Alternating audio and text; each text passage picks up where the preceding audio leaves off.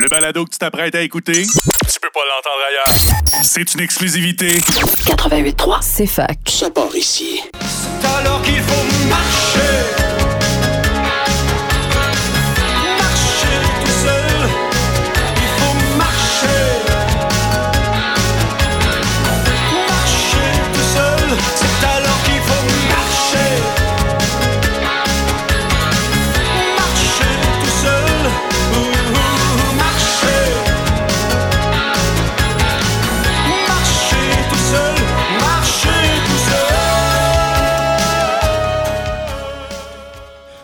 Bonjour tout le monde, Euh, de partout, hein, de Singapour qui checkait avec Internet euh, ce qui se passe à Sherbrooke. Euh, bienvenue à Nous le futur avec Claude Saint-Georges et Eric qui nous Salut. met en onde. C'est vrai, je vais, je vais mettre mes écouteurs. Et puis, Eric s'intéresse beaucoup aussi à la musique et on va en parler, on va co-animer ensemble. Alors, mardi, j'étais à Montréal, à la COP 15. J'ai marché, là, comme M. Flynn suggère, euh, du terminus jusqu'au Palais des Congrès. Et puis, euh, j'ai été surpris tellement il y avait des affaires qui se passaient comme si j'arrivais à l'aéroport international de Singapour, disons. fallait que je présente ma preuve d'accréditation. Je l'avais. Et ma preuve d'identité qui va avec. Et ensuite, euh, il a fallu que je passe à travers un mur, là, euh, tout ce qui est métal sonnait là, dans mon sac. Là. Ça m'a pris quatre fois parce que ma montre, ma ceinture, des bouteilles où il y avait un peu de, de métal après ça. Fait que, puis j'ai des poches, tu sais, des pantalons, comment ça s'appelle? En tout cas, les poches sont pleines, là, puis le policier était suspicieux de ce qui se passait là-dedans. Il a fallu que je sorte tout. Et une fois que tu es sorti, que tu penses que tu es rentré, mais non, faut que tu passes un test de COVID. J'ai passé mon test de COVID. Et imaginez-vous, les 18 000 personnes qui sont là, il faut qu'ils passent le test de COVID à chaque jour. Et le masque est obligatoire toute la journée. Évidemment, pour manger, on peut l'enlever. Il y a quelques indépendantistes qui ne le portent pas des fois. Euh, alors, euh, moi, ce qui m'intéressait mardi, c'était euh, deux sujets, nature and culture, nature et culture, et puis les villes. Alors, je suis allé le matin dans Nature et Culture, puis j'étais un peu déçu. Et je me rendais, je me rendais compte comment c'était immense. D'abord, immense physiquement. Des grosses salles pleines, puis il y en avait beaucoup de grosses salles pleines. Et puis, euh, finalement, j'ai décidé de me concentrer. J'ai passé l'après-midi dans les villes, ce que les villes peuvent faire pour la biodiversité. Puis là, j'ai rencontré euh, Jérôme Duprat, qui était derrière moi, avec qui j'ai fait une petite entrevue que vous aurez après Noël. Et euh, Bruno Marchand, une petite entrevue aussi. Je savais que Mme euh, Baudin, notre mairesse, était là, mais je ne l'ai pas vue malheureusement. Et puis, euh, j'ai rencontré une élue d'une ancienne ville où j'ai demeuré déjà. Fait que parlant d'autobus, pour notre ville ici à Sherbrooke, là, il y a un chauffeur qui m'a suggéré euh, de parler de ça au conseil municipal. Je vous le suggère à vous aussi. Euh, Est-ce qu'il y a un autobus qui fait King au complet? Il n'y en a pas. Il faudrait que ça arrive ici, là. Et puis même plus que ça, il faudrait que ça aille à Bourg. Fait que euh, Eric opine. il s'engage politiquement. Euh, maintenant, je, suis dans la section des bonnes nouvelles. Le, devoir nous apprenait que l'engagement de Montréal, ça, c'est un engagement à faire 15 actions pour protéger la biodiversité. Il y a 47 villes qui l'ont signé. Eh bien, Sherbrooke en fait partie. Alors, je félicite Sherbrooke et je, la remercie pour ça. Puis, le même jour, dans le devoir, euh, on disait que cinq municipalités veulent tourner le go au gaz naturel. Tourner le dos. J'étudie le go, je pense peut-être. Fait que ça, c'est excellent. Et puis, euh, j'ai demandé à Sherbrooke si elle pouvait faire ça, puis j'ai pas eu de réponse claire parce que le service d'hy- d'hydroélectricité est jumelé à de la biénergie. C'est un peu plus compliqué ici. Fait que tant pis, il va nous rester un petit peu de, gaz à effet de serre dû au gaz naturel, mais il reste 64% des GES à éliminer ici via le transport euh, d'automobiles. Euh, une autre petite bonne nouvelle, disons, c'est Michel Onfray. Euh, Onfray, je dirais que c'est une grosse bonne nouvelle parce que c'est un livre de 1500 pages. Et puis, euh, c'est une sorte de savant. hein. Le titre, c'est Vie philosophique. Fait que c'est un savant, mais c'est simple à faire. Parce que tout son livre là, consiste à dire Ben, lisez donc Montaigne. C'est lui qui l'a l'affaire. Vivre loyalement de son être. En plus, c'est juste ça l'affaire. Fait qu'il faut. euh, c'est une bonne chose parce que vivre loy- loyalement de son être, ça veut dire s'aimer, s'accepter. Puis on peut être joyeux tout en militant. Alors, euh, il y a un militant que j'ai interviewé ici, David Ligouis, qui lui continue. Euh, il est à la COP 15, là. Il va être là neuf jours, tous les jours. Et puis, je l'ai rencontré. Et puis, il m'a donné son livre, un nouveau livre qui s'appelle Pouvoir rester humain. C'est son troisième, mais je- d'après ce qu'il dit, c'est son dernier livre. vous pouvez le procurer euh, au Mouvement de la paix du CHER, CHER. Euh, et nous avons parlé de Saint-Biocène ensemble, puis je pense qu'il a terminé son livre euh, via Internet là, en, disant Ce monde meilleur avec le respect de toute forme de vie pourrait être l'ère du Saint-Biocène, celle qu'on désire. je vais changer de mot une fois de temps en temps. Ça peut s'appeler l'ère écozoïque, mais ça, c'est vieux, c'est 1980, cette ère-là. là. Euh, puis j'ai fait une petite réflexion l'autre jour, euh, à, ma grande surprise. Euh, une réflexion sur le pétrole. Je me suis dit que c'est une ressource gratuite, dans le fond, parce que c'est les abeilles qui, en pollinisant la végétation, comme nous a parlé ici le, le professeur Gravel, le biologiste, c'est en pollinisant que la végétation pousse, et c'est avec la lumière du soleil que ça pousse aussi. Puis c'est avec la gravité que la Terre tourne que euh, ça se repose la nuit, puis le jour, ça se remet à pousser. Puis avec le temps, euh, ça meurt et ça devient du charbon et du pétrole. Puis tiens, tiens, tiens donc, il y a des compagnies qui se sont dit, ben, on va prendre cette ressource-là, puis on va faire du pétrole, puis on va la vendre, le vendre. Et oui, euh, ils nous le vendent, nous on l'achète. Et puis, non seulement on l'achète, mais on le consomme, puis en le consommant, on devient malade. Parce que il y a une épidémie de maladies chroniques que nous apprend le livre Toxique Planète. Je dis, je dis nous apprend, mais ça date de 19 euh, 2013. Une épidémie invisible causée par l'environnement, surtout, et qui euh, a comme conséquence, du moins en France, puis ici, c'est pas encore compté, euh, 83% du budget euh, du système de santé, c'est pour guérir l'épidémie de maladies chroniques. Mais on a notre cardiologue à nous, François Reeves, qui est d'accord avec ça, qui demande une éradication des combustibles fossiles, qui dit que seulement l'air euh, cause 9 millions de décès par année. Alors, autrement dit, euh, des fois, on dit que les pays du Nord devraient faire, euh, donner de l'argent aux pays du Sud parce que c'est nous qui polluent. Mais d'autre part, c'est les multinationales du pétrole qui nous rendent malades et nous, on paye. En plus de payer le pétrole, on paye pour se faire guérir. Fait que normalement, ça, devrait être aussi horizontalement que le pétrole devrait donner de l'argent à nos systèmes de santé. Alors, euh, je pense qu'on va prendre un petit repos avec ce- cette, euh, cette atteinte psychologique et avec une période musicale. Ben oui, effectivement, Claude. Et comme on a parlé de la mairesse de Sherbrooke, eh bien, on va aller écouter la chanson de Jade Lessard, Evelyne et moi. Ah. On écoute ça à l'instant. Il est D'accord. 11h08. Merci.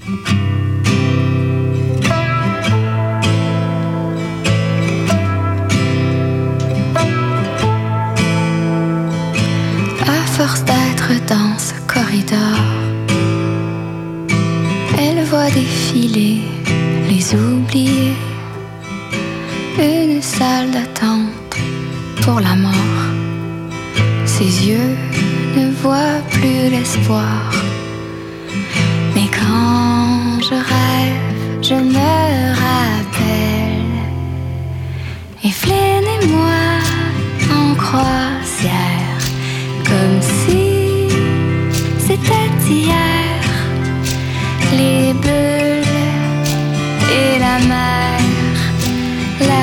la douceur de nos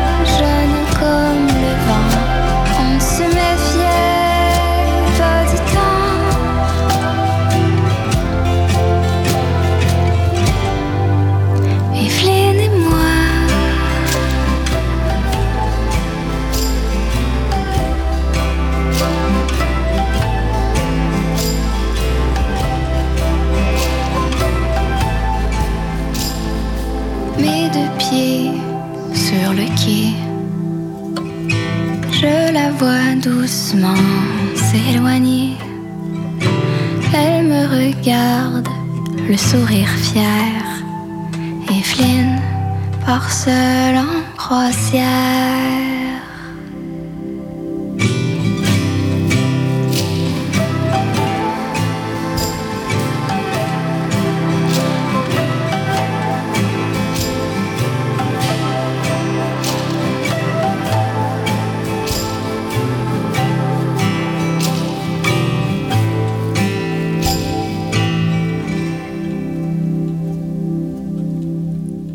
Rebonjour tout le monde. Re-bienvenue à À nous le futur, cette émission que j'anime. Mon nom est Claude Saint-Georges et je suis avec Eric qui s'occupe de la musique et de la mise en onde et puis euh, de tout, là, finalement. Ça m'a m'aider avec mon portable. Euh, alors là, je commence le dossier. Euh, J'ai été très court sur la deuxième partie, le symbiocène, parce que finalement, c'est- quasiment évident. Là. Fait que le dossier que, que, que je veux terminer, là, parce que c'est la deuxième semaine, peut-être la troisième où, où j'ai commencé à en parler, c'est le désarmement ou les rapports entre le désarmement et le développement, ou un synonyme, c'est la conversion de l'industrie militaire à des fins civiles. Euh, J'aimais beaucoup ce, terme-là, parce que ce terme-là, ça vient surtout d'un ingénieur industriel qui s'appelle Seymour Melman, qui écrit beaucoup de livres sur le sujet. Euh, par exemple, il y en a un que j'ai devant les yeux, j'ai la page titre, c'est Profits Without Production. Mais ce titre était très bon. C'était une manière de dire euh, l'industrie américaine, euh, elle fait des profits sans produire. Ce qu'elle produit, c'est bon rien. Puis c'est juste pour faire des armements. Parce que c'est plus de 51% de l'économie qui est euh, une économie de défense et militaire. Alors, euh, je voulais dire un petit mot sur la lutte contre les essais nucléaires qui a été menée par Linus Pauling, qui a eu deux prix Nobel, prix Nobel de la paix et prix Nobel de la médecine, pour ses découvertes sur la vitamine C. Alors, il a été courageux. Il a été euh, à l'avant-garde de la lutte contre les essais nucléaires. Il a payé pour, puis aussi, apparemment, sa famille a payé pour, parce que été surpris que, pas si surpris que ça, comme sa génération, beaucoup de pères étaient absents. Et euh, ses enfants ont un peu euh, été tristes de l'absence du père. En tout cas, il est mort en 94. Et justement, je l'ai interviewé, j'étais à Montréal sur une réunion de médecins pour la prévention de la guerre nucléaire. Et puis, il était là. Et fait que c'était le fun euh, de l'interviewer. C'est facile, hein, avec des génies comme ça. Tu dis comment ça va, puis là, il part pour une demi-heure. T'as pas besoin de poser d'autres questions. Fait que euh, Rosalie Bertel, ça, c'est une autre personne très intéressante. C'était une religieuse qui était doctoresse en mathématiques. Puis elle a écrit le livre Sans danger immédiat, l'avenir de l'humanité sur une planète radioactive. Alors, euh, les militaires disaient que, inquiétez-vous pas, la, la faible radioactivité, c'est pas dangereux. Mais elle, elle a prouvé que c'est cumulatif. Elle a démontré qu'il y a eu 16 millions de victimes euh, dues à l'ère nucléaire. Finalement, c'est 2000 essais de bombes nucléaires qu'il y a eu. Là. Et je ne veux pas vous décourager. euh, il y a eu, je l'ai déjà dit une fois, il y a 150 millions de tonnes de déchets radioactifs qui sont dans la stratosphère et qui descendent. Mais quand je dis ça, je dis toujours le livre que j'ai là-bas, là, que je regarde du coin de l'œil, Diète pour l'ère atomique. Parce que, euh, si je donne l'exemple de Nagasaki, les gens en mangeant, en mangeant du miso, le miso, il y en a partout aujourd'hui, ça se fait même euh, dans les cantons de l'Est, ils pouvaient rejeter la radioactivité de leur corps. Et avec le riz brun aussi, riz brun complet, et euh, les algues et les légumineuses et certains nutri- nutriments comme l'ail. Fait que j'ai regardé ça ce matin, là, et puis je, vous répète ça par cœur. Alors, euh, j'ai trouvé très peu de documents, malheureusement, de ces mots Melman, mais j'en ai un ici en français. Euh, je vous lis le paragraphe. Cependant, aucune de ces réserves ne porte gravement atteinte à la valeur de notre société épuisée. Ça, c'est la traduction française de son livre Our Depleted Society. Ça aussi, c'est un autre beau titre. Euh, notre société détériorée. Et ça me donne un rappel euh, de pourquoi que je vous parle de ça. C'est que, disons, vers les années 80, t- tout le monde investissait dans, le militaire. Puis aujourd'hui, hein, c'est encore plus que dans ce temps-là. Mais il y avait moins de tension. Et puis, euh, il y avait beaucoup de livres, j'en ai un ici, comme Rapport entre le désarmement et le développement de l'ONU. C'est vieux, là, 1982. Mais il fallait prouver que tu n'as pas le choix. Ou bien tu investis dans le militaire, puis tu laisses tomber euh, le, social, la santé et l'éducation. Ou bien tu lâches le militaire, puis tu développes ta, société comme du monde. Fait que c'est ce que M. Mellman a voulu démontrer dans à peu près une vingtaine de livres. Fait qu'il disait que les principaux arguments du livre sont logiques. Nous dépensons trop pour les armes. Nous détournons trop de personnes créatives vers des activités stériles à un coût élevé à la fois pour elles et pour notre société. Nous pourrions canaliser leurs énergies vers des activités plus saines. Nous devons quelque chose aux pigistes comme Seymour Mellman qui accumulent les preuves et crient leur colère à tue-tête. Bon, à tue-tête, oui, dans ses livres, mais c'était une personne calme, très, euh, on va dire, religieuse. Là. et puis, euh, de New York, tu sais, à l'Université de New York. Une fondation pourrait faire pire que de, doter une usine à penser. Euh, ça, c'est une traduction, mais Thinking euh, Industry, dirigée par des gens comme M. Mellman et consacrée à un examen attentif du désarmement, de la rééducation et de la reconversion. Là, ils disent une fondation pourrait faire pire que de doter une usine. Bon, alors j'en ai vu une fondation, c'était la fondation Rolex, euh, les montres Rolex, là, qui avait donné une subvention à M. Mellman. C'est d'ailleurs comme ça que je l'ai connu, c'est grâce à, Rolex. Fait que dans ce document-là dont je vous parle, euh, il y a un autre. euh, hum, la page, là. c'est- moi, je suis encore dans le papier. Hein? Fait que. C'est un résumé du livre, c'est que la présente recherche conduit fortement à penser que le monde peut soit poursuivre la course aux armements avec une singulière énergie, soit s'orienter consciemment et avec une promptitude délibérée vers un développement économique et social stable et équilibré dans le cadre d'un ordre économique et politique international plus acceptable. Il ne peut poursuivre les deux objectifs à la fois. Il convient de reconnaître que la course aux armements et le développement sont en co- concurrence, notamment sur le plan des ressources, mais aussi du fait des attitudes et perceptions essentielles qu'ils suscitent.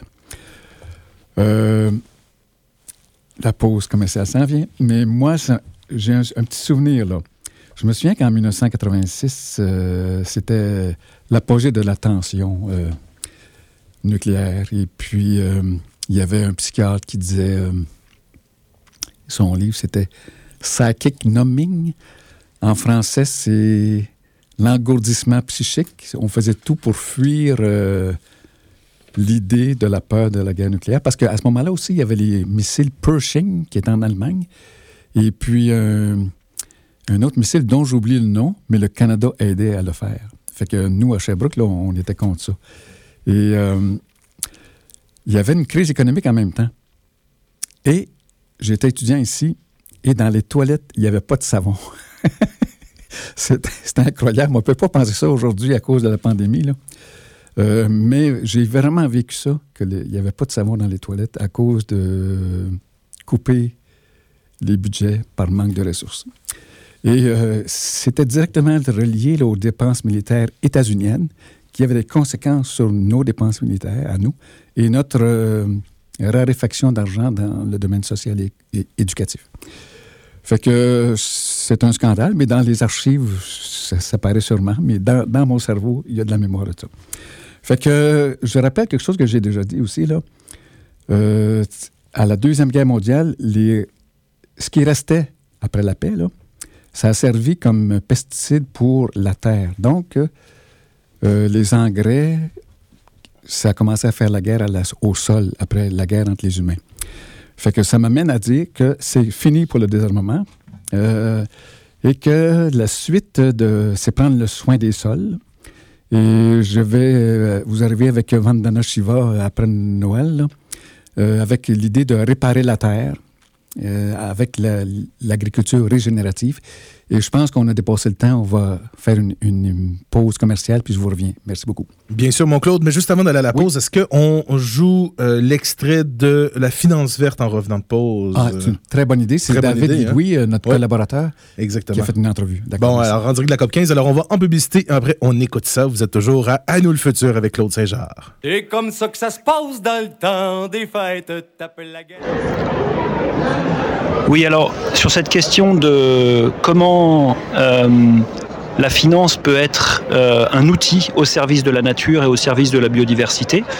Alors il est vrai que si on regarde les, dérives du secteur financier, on peut être euh, très, très inquiet Néanmoins, dans un monde extrêmement monétarisé, très financiarisé comme, comme est le nôtre, il peut être intéressant de, entre guillemets, jouer avec euh, un partenaire qui pourrait apparaître comme un ennemi ou comme un adversaire, mais qui en réalité peut avoir beaucoup de solutions, si on sait comment l'approcher et comment utiliser ces outils. Euh, je donne un exemple, par exemple, euh, un exemple sur les modèles des fonds de conservation pour la biodiversité, les Conservation Trust Funds. L'idée, c'est de mobiliser dans un fonds des sommes qui vont pouvoir être ensuite investies sur des marchés financiers et dont les revenus vont permettre d'avoir les dotations nécessaires pour financer la gestion des aires protégées. Beaucoup de pays adoptent ce genre de modèle, par exemple Madagascar. Euh, vous avez un modèle en cours de, création à, en Papouasie-Nouvelle-Guinée sur ce modèle-là. Vous avez une soixantaine de fonds euh, qu'on appelle des Conservation Trust Funds. Euh, L'Alliance pour la finance de la biodiversité, Conservation Finance Alliance, a d'ailleurs développé une publication l'an passé sur ce sujet-là, qui peut vous donner des clés justement sur comment développer ce, type d'instrument. Vous avez aussi euh, l'essor de la finance d'impact qu'il ne faut pas du tout sous-estimer, euh, puisque vous avez de plus en plus de fonds euh, dont l'objectif premier est l'investissement, par exemple, dans des commu- commodités euh, ou des chaînes de valeur vertes ou zéro déforestation, avec des, bénéfices directs pour la nature qui sont euh, importants. Euh, mais il est important de ne pas euh, considérer tous ces fonds comme étant vertueux. Il faut vraiment euh, les regarder dans le détail et aller s'intéresser à leur stratégie d'investissement et aussi à leur... euh, à, leur, euh, à leurs impacts et de pouvoir disposer et de- demander les données sur les reportings d'impact. Donc c'est très important de savoir à qui on a affaire euh, et d'être exigeant sur le reporting des impacts.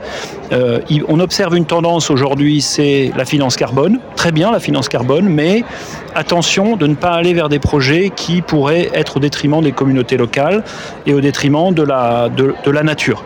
Donc là aussi, il faut se renseigner euh, quel carbone est généré, quelle est la qualité des crédits carbone qui sont euh, développés.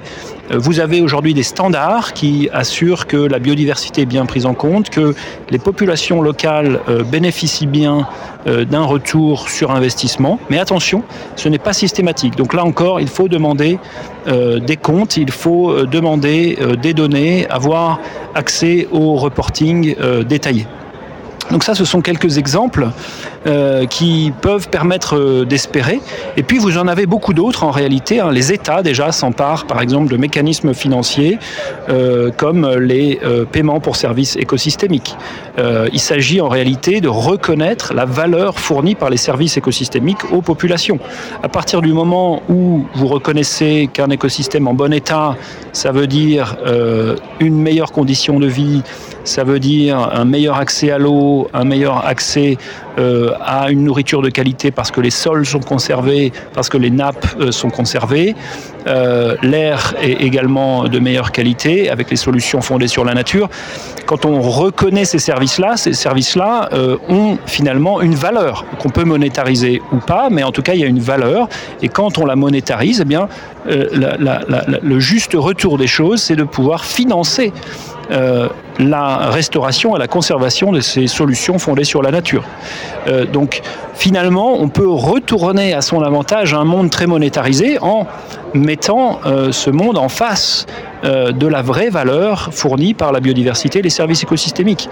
Euh, on peut jouer le jeu, de cette monétarisation et à ce moment-là la retourner au profit de la nature.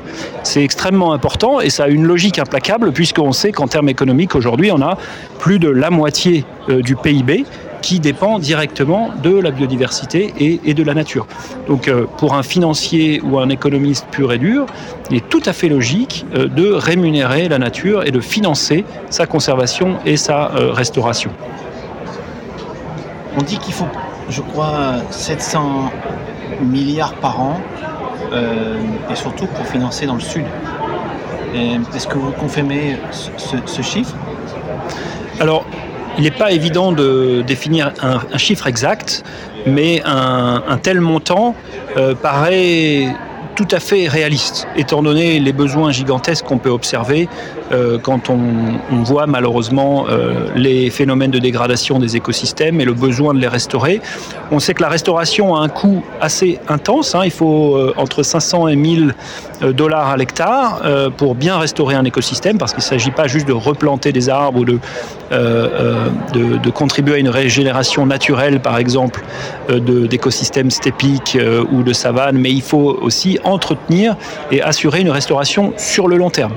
En général, le coût est, est 500 à 1000 dollars pour les trois, premières années, et après, donc c'est beaucoup moins cher à entretenir comment euh, un pays comme par exemple Madagascar fait, euh, face à ce, ce besoin d'argent très rapide? On a besoin d'investissement au départ. Alors ces mécanismes s'adaptent à la réalité du terrain. Pour mobiliser des financements euh, rapides, c'est là justement qu'on a besoin euh, éventuellement de l'aide publique internationale qui peut être utile justement pour ces euh, urgences sur, le, court terme. Euh, on fait aussi également appel euh, à, en tout cas des, pays qui ont ce genre de besoin peuvent faire appel à des financements liés au secteur privé. On peut tout à fait imaginer des contributions d'entreprises sous différentes formes pour justement venir pallier à ces déficits de, financement. Sur le plus long terme, c'est là que c'est intéressant, c'est de, sortir de cette logique d'urgence et d'essayer de planifier pour faire en sorte de ne pas être dans une logique d'urgence. Ce qui est important, c'est euh, de pouvoir mettre en place ces mécanismes de financement de long terme, comme des fonds de dotation pour la biodiversité, comme des paiements pour services euh, euh, écosystémiques, mais aussi travailler sur des chaînes de valeur de la biodiversité qui vont permettre de générer des revenus liés justement à la conservation de la biodiversité. Un exemple très classique, c'est l'écotourisme. Il est tout à fait normal de maintenir les écosystèmes parce que c'est finalement le capital de base pour une entreprise écotouristique d'avoir cette qualité paysagère, cette beauté de, la nature. Et donc si on transpose ça à d'autres modèles, l'immobilier aujourd'hui par exemple, on sait très bien qu'un immeuble, une maison à proximité d'un espace naturel de, de qualité, d'une aire de conservation de qualité, eh bien, va se vendre plus cher qu'un euh, bien immobilier sans cette qualité. C'est-à-dire que déjà, certains marchés, comme le marché immobilier, ont pu internaliser d'une certaine manière euh, l'importance de la qualité euh, de la nature et de la, conservation et de la restauration des écosystèmes. Alors ça, c'est un, exemple, mais qui euh, pourrait se transpo transposer à beaucoup d'autres.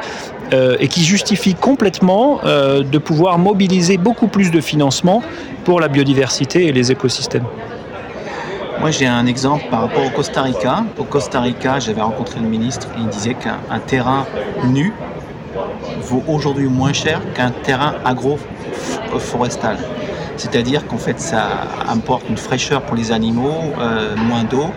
Donc en quelques années, il y a eu un changement de, paradigme euh, sur les sols. On ne fait plus des sols, des, coupes à rase. Et le gouvernement donne 200 dollars au peuple indigène par hectare. Et ils n'attendent rien des fonds internationaux parce que pour eux c'est trop compliqué et c'est trop long. Et là on a besoin d'agir vite. Donc ils ont créé leur propre euh, crédit carbone sur ce cas-là. Et donc les peuples euh, indigènes peuvent en bénéficier.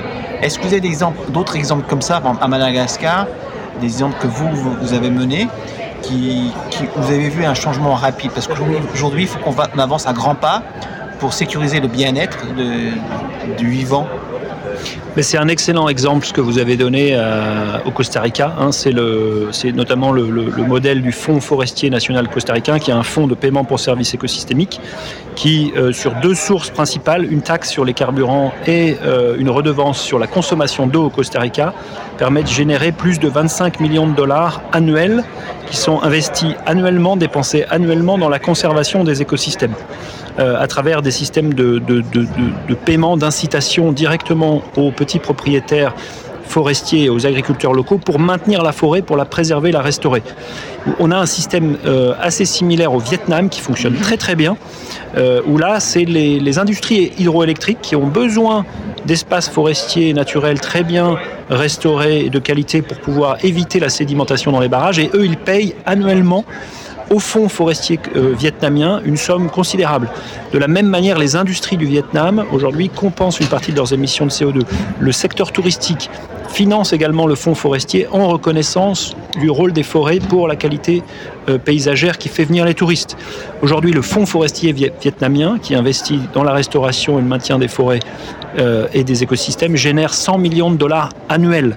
Et là, on parle de mécanismes qui sont complètement autonomes et domestiques. Il n'y a pas de financement externe qui joue un rôle. Il y en a eu un petit peu pour aider à concevoir ces mécanismes au début, mais maintenant, ce sont des mécanismes qui fonctionnent complètement euh, de manière autonome euh, avec le leadership des pays. Donc ça, ce sont des exemples qui donnent beaucoup d'espoir. En fait, vous en avez beaucoup.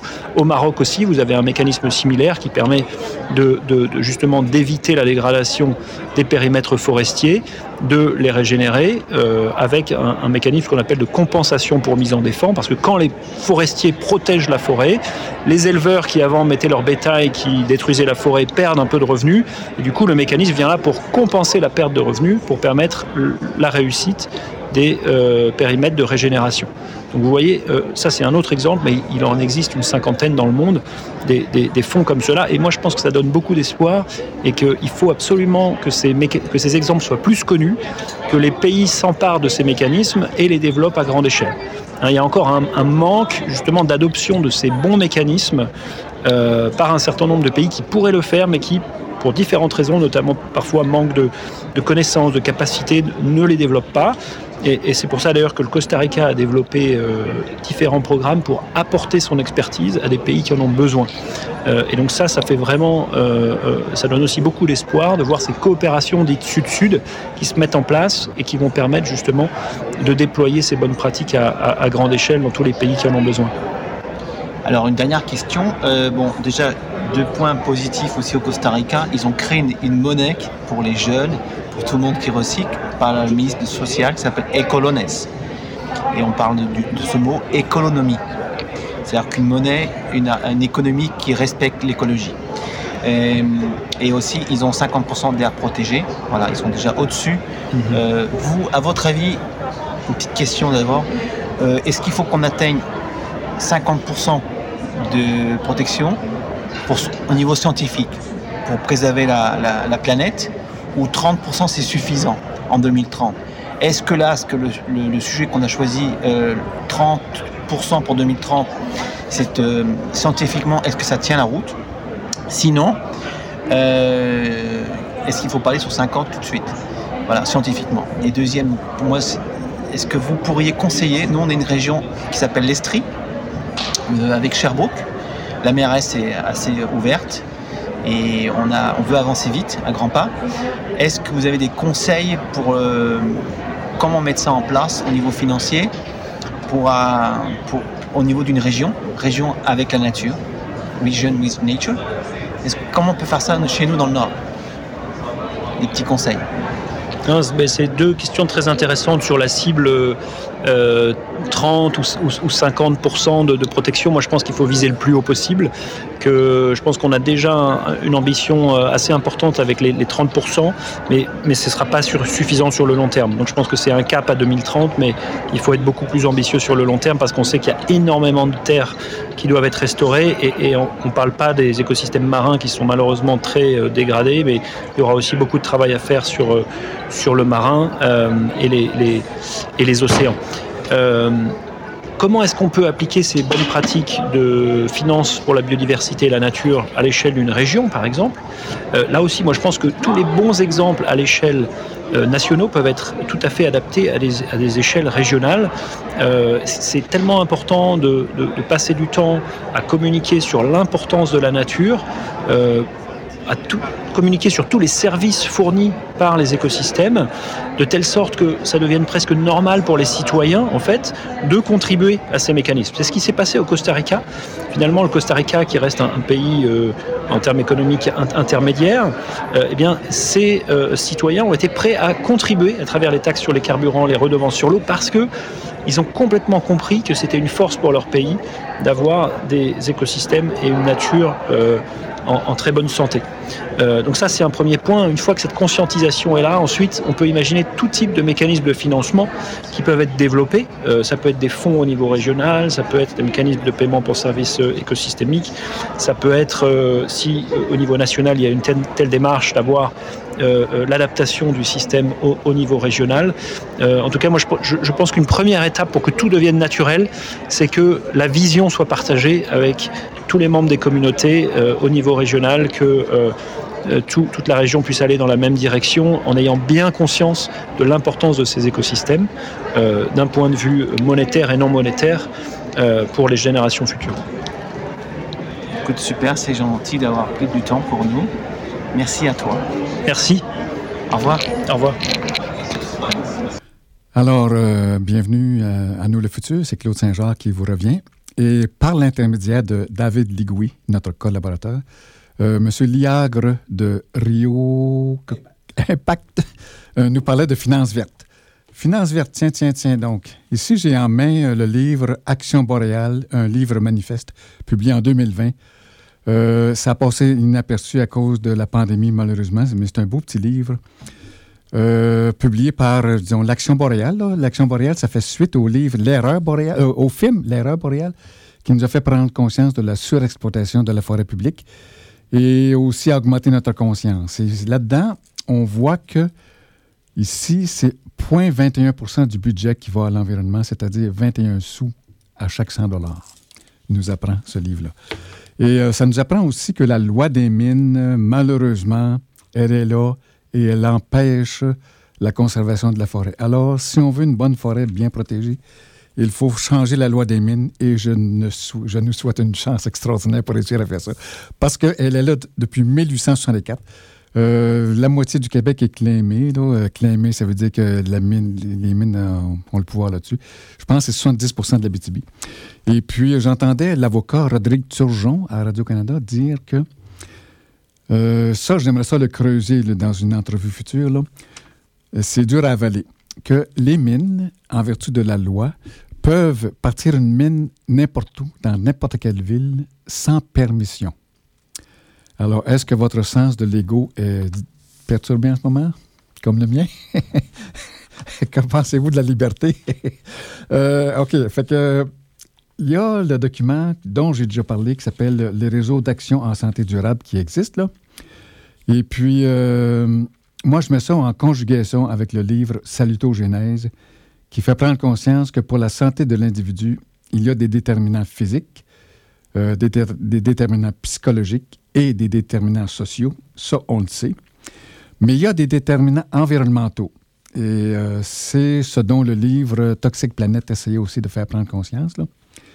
Puis euh, le document de 180 000 personnes qui ont signé ça, Réseau d'action pour la santé durable, c'est comme implicite, mais je trouve que c'est pas assez explicite. Et euh, il y a un organisme qui en fait partie, c'est la Faculté de médecine et des sciences de la santé de l'Université de Sherbrooke. Et je vais avoir une entrevue après Noël avec quelqu'un de là, là. Et j'ai hâte de faire ça. Et puis, euh, je veux vous informer qu'il existe le Centre d'études de la forêt. Peut-être que vous le savez. là. Il y a le docteur Dominique Gravel que j'ai interviewé ici qui en fait partie parce que euh, dans le site Internet du Centre d'études de la forêt, j'ai vu son nom aujourd'hui. Et d'ailleurs, j'ai vu un texte de Jérôme Duprat qui le remercie de sa collaboration pour un, texte le 3 décembre. Il y en a, il y en a un aussi le 8 décembre. Euh, si j'avais euh, un portable en face de moi, je pourrais vous lire ça, mais c'est trop, là. Euh, fait que allez voir ça. Je fais confiance à vos, doigts, là, et votre cerveau de jeune qui est capable d'aller voir dans les Internet rapidement. Allez voir le Centre d'études de, de la forêt, et c'est une mine extraordinaire euh, d'informations. Fait que euh, j'ai déjà dit, parce qu'on se répète une fois de temps en temps, n'est-ce pas, qu'avec Chomsky, le- ce grand linguiste euh, qui est à peu près 95 ans aujourd'hui, mais qui est encore très actif, il nous a dit que l'humanité pourrait s'éteindre euh, par trois causes. Euh, les armements nucléaires, les changements climatiques et la baisse de la euh, démocratie. Fait que les armements nucléaires, on vient de, le régler, n'est-ce pas? Les changements climatiques, on a commencé à le régler, puis on va continuer après les fêtes. Et la réforme de la démocratie, il va y avoir des entrevues là-dessus et euh, un dossier. Maintenant, il y a autre chose aussi euh, que Chomsky n'a pas touché beaucoup. C'est euh, le livre Toxic Planet le touche. C'est la crise écologique, ça a quatre dimensions, c'est-à-dire la biodiversité. Alors maintenant, on est en plein dedans, à Montréal. C'est euh, les changements climatiques, on est dedans aussi. C'est l'épuisement des ressources. Ça, on en parle un petit peu moins. Et euh, un gros, gros point, c'est les maladies chroniques. Finalement, c'est la crise sanitaire. Mais comme j'ai dit, ce livre-là, c'est 19 euh, 2013. Euh, il disait que la, la quatrième crise écologique, c'est la crise sanitaire. Mais avec la pandémie, qu'ils ont appelée une crise sanitaire, ça mêle les cartes dans nos esprits. Alors, la pandémie, c'est une petite section de la grosse crise sanitaire que nous vivons, euh, qui consomme 83% du budget de la santé, qui fait que deux cancers sur trois sont causés par ça. Et voilà, tu sais, le livre dit ça, là. Fait qu'on va en parler. Et puis, euh, le réseau Santé-Environnement, euh, qui a été parti par l'auteur du livre en 2009, Réseau Santé-Environnement, il est français. Euh, nous n'avons pas l'équivalent, mais presque l'équivalent, euh, avec, le réseau Santé euh, et Développement durable ici. Ils ont des villes sans perturbateurs endocriniens. Parce que les, perturbateurs endocriniens, c'est une pollution chimique que l'on subit. Et on n'est pas très au courant de ça. Ça demande une hygiène chimique au niveau individuel et au niveau sociétal, incluant au niveau municipal. Fait que j'en ai parlé euh, avec l'ancienne administration avec une petite question. Est-ce qu'on pourrait avoir une ville sans perturbateurs endocriniens? je n'ai pas fait rire de moi, mais je, me suis fait euh, rejeter du revers de la main. Alors, je vais revenir avec ça, mais tiens, en trois minutes, hein, c'est un sujet euh, qu'on ne peut pas explorer facilement. Mais ce que je viens de dire, c'est que les déterminants environnementaux de la santé, c'est un déterminant de la santé physique, individuelle et sociale. Fait que si on comprend ça, on va dire oui à des villes sans perturbateurs endocriniens. Et euh, avec notre cardiologue à nous, notre François Rives qui a écrit Planète Cœur, on veut des villes cardioprotectrices parce que, dit-il, les résidus micro, mi- euh, pas, les, pas le micro de la CFAC, les petits résidus encrassent nos artères, nous dit euh, M. Reeves. Fait que vous savez que là, j'ai un livre qui s'appelle Le miracle de la guérison. Moi, je vois ça. Elle, parle d'un individu. Moi, je parle de, vois de la société. Ça se pourrait très bien qu'on ait le miracle de nous guérir. Euh, je fais référence à Nadia Wolf qui a écrit ce livre-là. Moi, c'est une dame que j'admire beaucoup, que je respecte. D'abord, c'est une Russe. Euh, J'ai lu sa biographie. Elle est juive. Et de ce fait-là, elle a été discriminée en Russie. Puis, euh, avec un concours de, circonstances, elle est devenue acupunctrice. Elle a été discriminée également parce qu'il y avait un conflit à ce moment-là entre la Russie et la Chine, de sorte qu'elle a fui la Russie. Mais avant de fuir, elle a guéri un ministre parce qu'elle le regardait à la télévision, puis elle a vu avec ses yeux de médecin qu'il y avait un problème. Puis quand elle l'a rencontré par hasard, elle lui a fait un petit point d'acupuncture, puis ça l'a guéri. fait que ça a peut-être aidé à mieux fuir, parce qu'elle a fui, puis elle est arrivée en France, euh, seule. Mais après ça, elle a fait venir son époux et son garçon. Et euh, pourquoi je l'admire beaucoup, c'est que quand elle est arrivée en France, elle parlait russe. Alors, elle a appris le français, qui est un premier euh, pas gigantesque, dans le but de refaire sa médecine. Alors là, elle a un nouveau but, c'est de guérir le cancer par l'acupuncture. Puis elle explique, elle explique dans son livre Le miracle de, la guérison que le cœur n'a jamais de cancer. Alors, elle prend la piste du cœur pour l'aider à trouver une solution pour le cancer.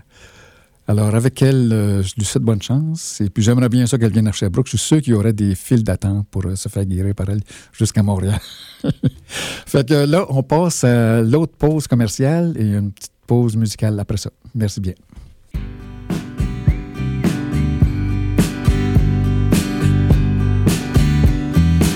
Réponds, réponds quand je te parle, un signe quand j'éteins la lumière. Réponds, et s'il fait noir dans ma chambre, on rêvera les deux yeux ouverts. Étrange, étrange de se voir en rêve, mais sans se reconnaître. Silence et déjà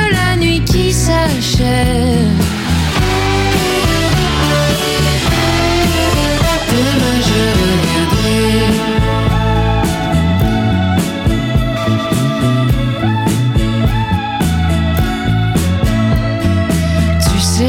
Aujourd'hui, en me réveillant, j'étais découragée.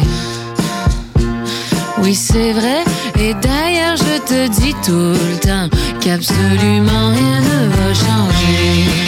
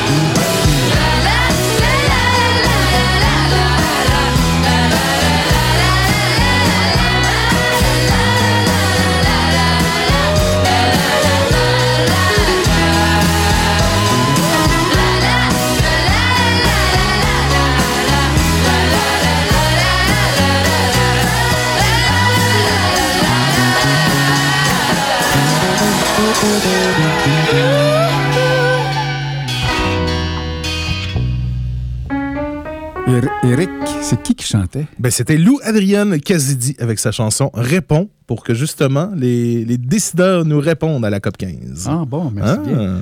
Euh, pendant ça, on parlait aussi un petit peu puis, euh, de ton émission, puis tu me disais que tu interviews des gens là, intéressants. Ben oui, effectivement. Effectivement, l'émission du matin euh, qui, euh, qui sera peut-être de retour en janvier, on verra bien. Ah mais bon? oui, effectivement. Qui, qui, qui, qui sert justement à mettre de l'avant les un, un petit peu un choix un peu plus société là, le matin sur les ondes de CFAC. là. OK, c'est bien, félicitations. Ben, merci. Euh, alors, ben, c'est ça. moi, je pensais que euh, à la COP 15, j'ai rencontré une étudiante en environnement qui est venue là pour sa, thèse. Elle est en maîtrise. Fait qu'elle est allée euh, là. J'aurais aimé ça l'interviewer, mais j'ai pas eu la possibilité. Fait que je, vous ai pas dit que j'ai eu Jérôme Duprat derrière moi, à deux, trois pieds. Fait que j'en ai profité spontanément pour l'interviewer. Et tout près aussi, il y avait Bruno Marchand, le maire de Québec. Et donc, euh, ça, ça va passer après Noël, euh, en 2023. Et vous savez qu'en 2023, il va y avoir une- ici, une réunion de scientifiques euh, le 4 octobre, du 4 au 7, qui vont parler de la forêt et de la santé publique. Ça, ça va être pas pire. Puis, il faudra aller les chercher en autobus scolaire électrique là, à Montréal. C'est une, blague, une suggestion de blague en même temps. Fait que euh, j'ai parlé du Centre d'études de la forêt. Il a fait un document qui c'est le guide pour l'aménagement du territoire. Et dans ce guide-là, il remercie Dominique Gravel. Ben, j'en profite pour le dire que je l'ai interviewé et je le salue. Et puis, euh, il a remercié aussi Nathalie Roy, qui est professeure de droit ici. Alors, euh, tant mieux, c'est le fun. Et puis, je vais terminer l'émission euh, peut-être en disant que Edgar Morin, c'est quelqu'un qui existe. Je trouve qu'il doit avoir 90 ans, lui aussi. Finalement, on va passer des gens de la génération Z et peut-être, c'est quoi après Z? Les plus jeunes, là, ils ont... euh, Les plus plus jeunes, euh, je, je pense qu'ils essayent de recommencer tout ça, de les appeler les alphas ou quelque chose Ah, comme bon? ça. Je pense qu'on essaie de revenir au début de l'alphabet, mais je, je suis pas trop sûr. OK, encore. OK, OK. Fait que c'est ça le fun d'interviewer des gens de l'Alpha, mais euh, avec leurs parents, c'est son mineur. euh, fait qu'Edgar Morin, c'est La voix pour l'avenir de l'humanité. J'en ai pas parlé, mais c'est un livre là, de, mon Dieu Seigneur, 600 pages. Je pourrais faire six émissions juste sur lui, mais il existe. Fait que vous pourriez aller le voir. C'est sûrement euh, en informatique aussi, euh, informatisé. Fait que là, c'est le temps de vous dire bonjour, de vous remercier euh, d'avoir été là. Je sais que vous êtes là, là. Il n'y a pas de sondage, mais je le sais, je le sens. Et puis, je souhaite que vous, finissiez bien l'année 2022, que vous commencez bien la deux- 2023. Et on va se resyntoniser vers le hum, du 9 janvier, quelque chose comme ça. Je ne sais pas, là. Mais ça, va être dans ce bout-là. Et puis, je vous souhaite euh, d'heureuses fêtes. Restez en santé tout en étant joyeux, euh, avec des bons résultats d'exa- d'examen. Et merci beaucoup. Merci à Eric qui nous a mis en onde aujourd'hui. Ça fait très plaisir, Claude. Merci à toi et bonne, euh, bon, bon temps des fêtes. Et de notre côté, bien, on termine ton émission euh, cette semaine avec une petite chanson de Noël. On va l'écouter Alain François avec Nous, on croit au Père Noël. Alors pourquoi pas se mettre un peu dans l'ambiance des fêtes. Ça commence très lentement à CFAC et on commence ça drette là. Merci encore, Claude, pour ton temps cette session-ci. Merci. La BTB au pouvoir. Yeah!